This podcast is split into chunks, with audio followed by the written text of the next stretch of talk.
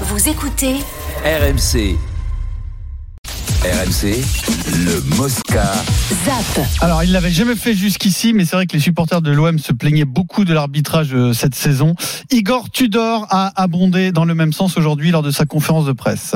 No, sono, sono d'accordo, VAR una, una Oui, je suis d'accord. euh, La VAR est, est très utile. Je pense que c'est un outil en plus pour euh, une meilleure justice dans, dans le football. Ça permet aux arbitres de faire un meilleur travail, mais après, ce n'est pas toujours le cas. On l'a encore vu dimanche. Ceux qui sont dans le camion de la VAR ne devraient pas commettre certaines erreurs. Je pense que même des enfants auraient vu qu'il y avait faute sur Sanchez. C'est impardonnable et il faut vraiment se réveiller en France sur cet aspect parce que ce sont des erreurs qui ne devraient pas exister. che lavora su VAR perché non so dove, dove guardano. Ecco. Il a Vincent. attrapé la maladie, il a attrapé la maladie. Vincent, qu'est-ce que tu en penses? Mais il a raison. Il résume tout. La VAR, c'est important, mais il faut savoir s'en servir. Il faut des mecs compétents dans le camion. Si tu mets que des branleurs dans le camion, excusez-moi du terme, mais si tu mets des mecs qui sont grossier. pas compétents. Oui, excusez-moi. Si tu mets des mecs qui sont pas très très très très bons, eh ben ça revient au même. Quoi, les instruments, c'est comme si moi tu me donnes un scalpel et un appareil chirurgical. J'ose pour- même pas pour- imaginer. Chirurgicule Chirurgicule Mais oui, oui, parce que c'est la chirurgie des Euh, testicules. Ça existe dans le rugby euh, uniquement. C'est ce qui faisait, c'est ce qui faisait Vincent quand il jouait. Il faisait de la chirurgicule. C'est-à-dire chirurgie de- Serge est spécialiste euh, chirurgicale. Voilà. si tu me donnes, l'arracher les- roues. mais tu peux me donner la meilleure bagnole du monde, la meilleure Formule 1, la bagnole de, de Verstappen, je ne serai pas champion du monde. À un certain moment, il faut que les mecs qui sont à l'intérieur du camion savent se servir des outils. Il y aura toujours des erreurs, bien sûr, puisque ça passe par un jugement humain. Il y aura toujours sur les hors-jeux, surtout qu'au foot, bon, mais les hors-jeux sont parfois un peu délicats. Arbitrer, il y en aura toujours. Mais quand même, tu dois te limiter un maximum de fautes et puis surtout soulager l'arbitre. Encore une fois, j'ai vu le plus beau reportage, je vous en ai parlé avec, avec 2009. euh, Drogba. J'ai vu un reportage avec cet arbitre exceptionnel.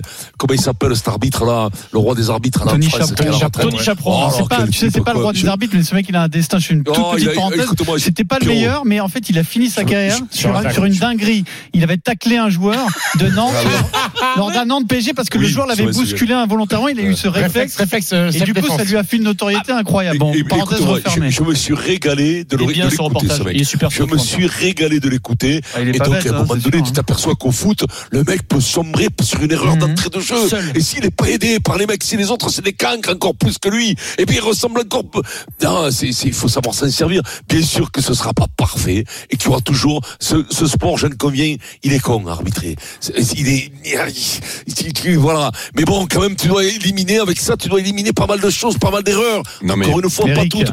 Mais les mecs, qu'est-ce qu'ils font dans le camion, quand même? Là où on peut, là où on peut l'écouter, le coach de l'OM, c'est que il parle de matchs euh, où il y a, euh, mais il y en a plein, il y en a à tous les matchs, mais bon, lui il parle de ces matchs et notamment du plus récent où il y a un penalty évident qui peut être euh, validé à la VAR facilement euh, et en plus il le gagne ce match-là, c'est-à-dire euh, il a même pas la haine de- d'avoir perdu des points sur ce coup-là, Oui. donc il peut parler un petit peu plus facilement, tu vois. Mais Oui. mais mais ce qui, le constat qu'il fait, on le fait quand même régulièrement nous dans l'émission, non, si je me souviens bien. Oui, et puis, et puis- fèves, et puis- et puis ce qui est bien, c'est que Tudor, il avait pas vraiment grogné sur l'arbitrage depuis le début de Non, saison. Donc, il a- il donc a c'est jamais pas- fait. C'est pas accoutumé du fait, donc on peut écouter. Et Voilà, Eric une a fois- raison de dire après une victoire, en plus, ça fait pas le mec rageux qui a perdu sur une erreur d'arbitrage. Voilà, si ça peut faire avancer l'arbitrage français, tant mieux. Ouais, malheureusement, c'est- malheureusement, Steve, c'est pas, c'est, bien qu'il le fasse. mais Oui, mais ça va pas faire avancer le constat, hein. voilà, le constat, on l'a fait depuis un long moment. À un moment donné, il va falloir se bouger. Il y a quelqu'un qui peut m'expliquer pourquoi le but, euh, le premier but du Bayern a été euh, annulé là? Parce qu'il considère que Je suis pas Thomas motivé. Müller est Hors jeu. Choupo-Moting, en fait, Oui, non, mais il dévie. Choupo-Moting mais là, touche le ballon de la tête, Non, mais- et non, mais- quand euh, Choupo-Moting touche le ballon de la tête, Müller est hors jeu. Non, mais ça j'ai vu. Non, mais Mm. vous me prenez pour une saucisse. Mais quand, pas, euh, pose si tu fais pas action, de-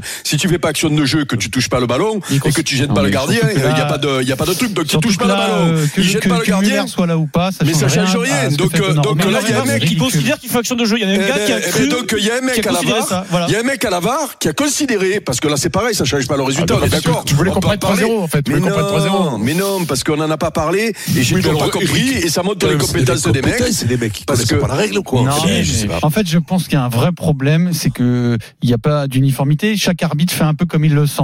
Oui, puis ils ont Ah peur ouais. de déjuger le mec, ils ont peur de. Non, c'est je pense terrible. pas. Moi, je pense qu'il y en a, il y en a qui sont ultra, comment dire, euh, euh, comment ultra pointilleux, Mm. ouais, qui veulent tout corriger. Règlement. Et d'autres qui font que les erreurs manifestes. Du coup, c'est assez incompréhensible. C'est en fait. incompréhensible. Là, là, maintenant, maintenant, il faut une règle. Et la règle, il faut être pointilleux sur la règle. Parce que tu, si tu laisses de Ah, moi, je suis, alors l'interprétation, là, je veux dire, je suis de l'avis totalement inverse. Pour Mais- moi, mais ils oui, doivent mais- arbitrer oui, comme s'il n'y avait pas la VAR oui, et ne revenir que sur les trucs évidents. Ah, ah, peut-être alors, mais moi ce que je veux te dire, c'est que si tu commences à faire de l'interprétation, c'est, c'est, c'est, ça, ça va partir Ouais, tous les tu- sens. tu dis ça, Pierrot, parce que le, Ah ouais. sinon on aurait Non, validé non, non. le but euh, match Tu du Paris Saint-Germain. Non, Non, mais mais tu pas que celui-là, pas que celui-là, il y en a plein tout le temps dans tous les Non matchs. mais, non, non, mais attends, Pierrot, il faut, faut de l'anticipation. faut bien sûr connaître le football. faut bien sûr anticiper. faut aller dans le, dans le sens du jeu. Mais il faut un, ma- un, mini- un maximum de, de, de rigueur. Non. Parce que si tu, tout est à l'interprétation. Ça. Ah ben ouais, mais Pierrot, tu Parce que le problème, c'est que maintenant, euh, Alors faut pas se plaindre de l'arbitrage. C'est, Si tu parles comme ça, ça, faut pas se plaindre de Ça, l'arbitrage. d'accord, t'as raison et c'est difficile. Mais euh, moi, je suis désolé, le- ce que tu dis engendre cette idiotie qui est de juger le hors-jeu à la VAR. La VAR, ça peut être très bien Ah pour certains trucs, mais pour, mais ça marche pas avec le hors-jeu. Alors, du coup, du coup, bah oui, mais à être jusqu'au boutiste comme tu veux l'être, on en vient à rajouter des faits de jeu là où il y a pas, il y a pas à le faire, à, à- à perdre du temps sur des choses qui, qui n'ont aucun sens. Oui, moi, je trouve ça nul, complètement nul. Je vous entends, chaque fois il y a un problème avec ces, ces enjeux et tout ça, il y a un problème.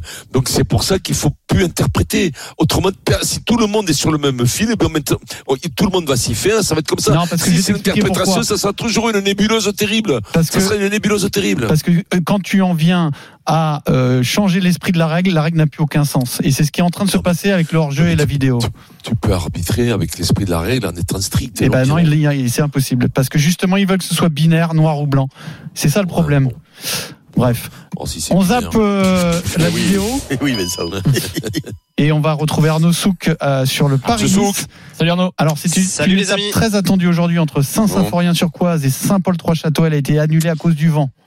Oui, euh, les organisateurs ont d'abord pris euh, soin de la raccourcir cette étape compte tenu des très fortes rafales hein, qui se sont abattues toute la journée sur la région. 297, ils l'ont fait passer à 80 km histoire de voir euh, comment ce temps très venteux allait évoluer. Mais finalement, aux alentours de 13 heures, la décision a été prise d'annuler purement et simplement euh, l'ensemble de cette sixième étape. En fait, il y avait des arbres hein, qui étaient tombés sur la route, il y avait des branches, parfois des tuiles. Bref, pas de bonnes conditions pour faire du vélo. Une décision prise par l'organisation en lien avec le les autorités aussi pour éviter toute potentielle fronde hein, de la part du peloton. Alors c'est pas une première du vent qui empêche le bon déroulement d'une course de vélo, c'est rare, mais c'est pas inédit. Vous allez vous en souvenir, 2016 notamment l'étape du Mont Ventoux sur le Tour de France avait été amputée euh, de ses six derniers kilomètres pour euh, les mêmes raisons. Côté sport, euh, le classement du coup reste inchangé de cette course au soleil. Le maillot jaune sur les épaules du Slovène Pogacar avec un David Godion en embuscade, deuxième du général à 6 secondes. Tout ça avant un week-end de vérité, l'arrivée notamment demain du peloton tout en haut du col de la Couillole, 1678 mètres. Merci beaucoup Arnaud. Et puis un mot quand même pour dire que Michael A rejoint Ingemar Stenmark en remportant sa 86e victoire aujourd'hui à Åre en Suède. Alors Stenmark, j'ai regardé, il a, il avait obtenu sa dernière euh, victoire à 33 ans. Oui. Elle, elle n'en a que 28. Ça va faire péter les 100, ça va faire péter les 100, Pierrot. Ça peut aller jusqu'à ouais. 100. Ça peut aller jusqu'à 100, exactement. Championne. C'est bien, ça nous fait reparler de Stenmark. Stenmark. ouais. Pourquoi c'est une idole de ta jeunesse? Ah ben oui, oui, Stenmark, c'est c'est pour avant nous, Tomba, euh, quoi. ça pareil, je pense. Non, Tomba, c'est après. Oui, c'est avant c'est avant Tomba, Tomba, c'est euh, dans voilà, c'est quand j'étais petit, 80, c'était Stenmark, euh, avec euh, Toini, Gustavo, Gustavo c'est Gustavo Toini, c'est Toini, italien.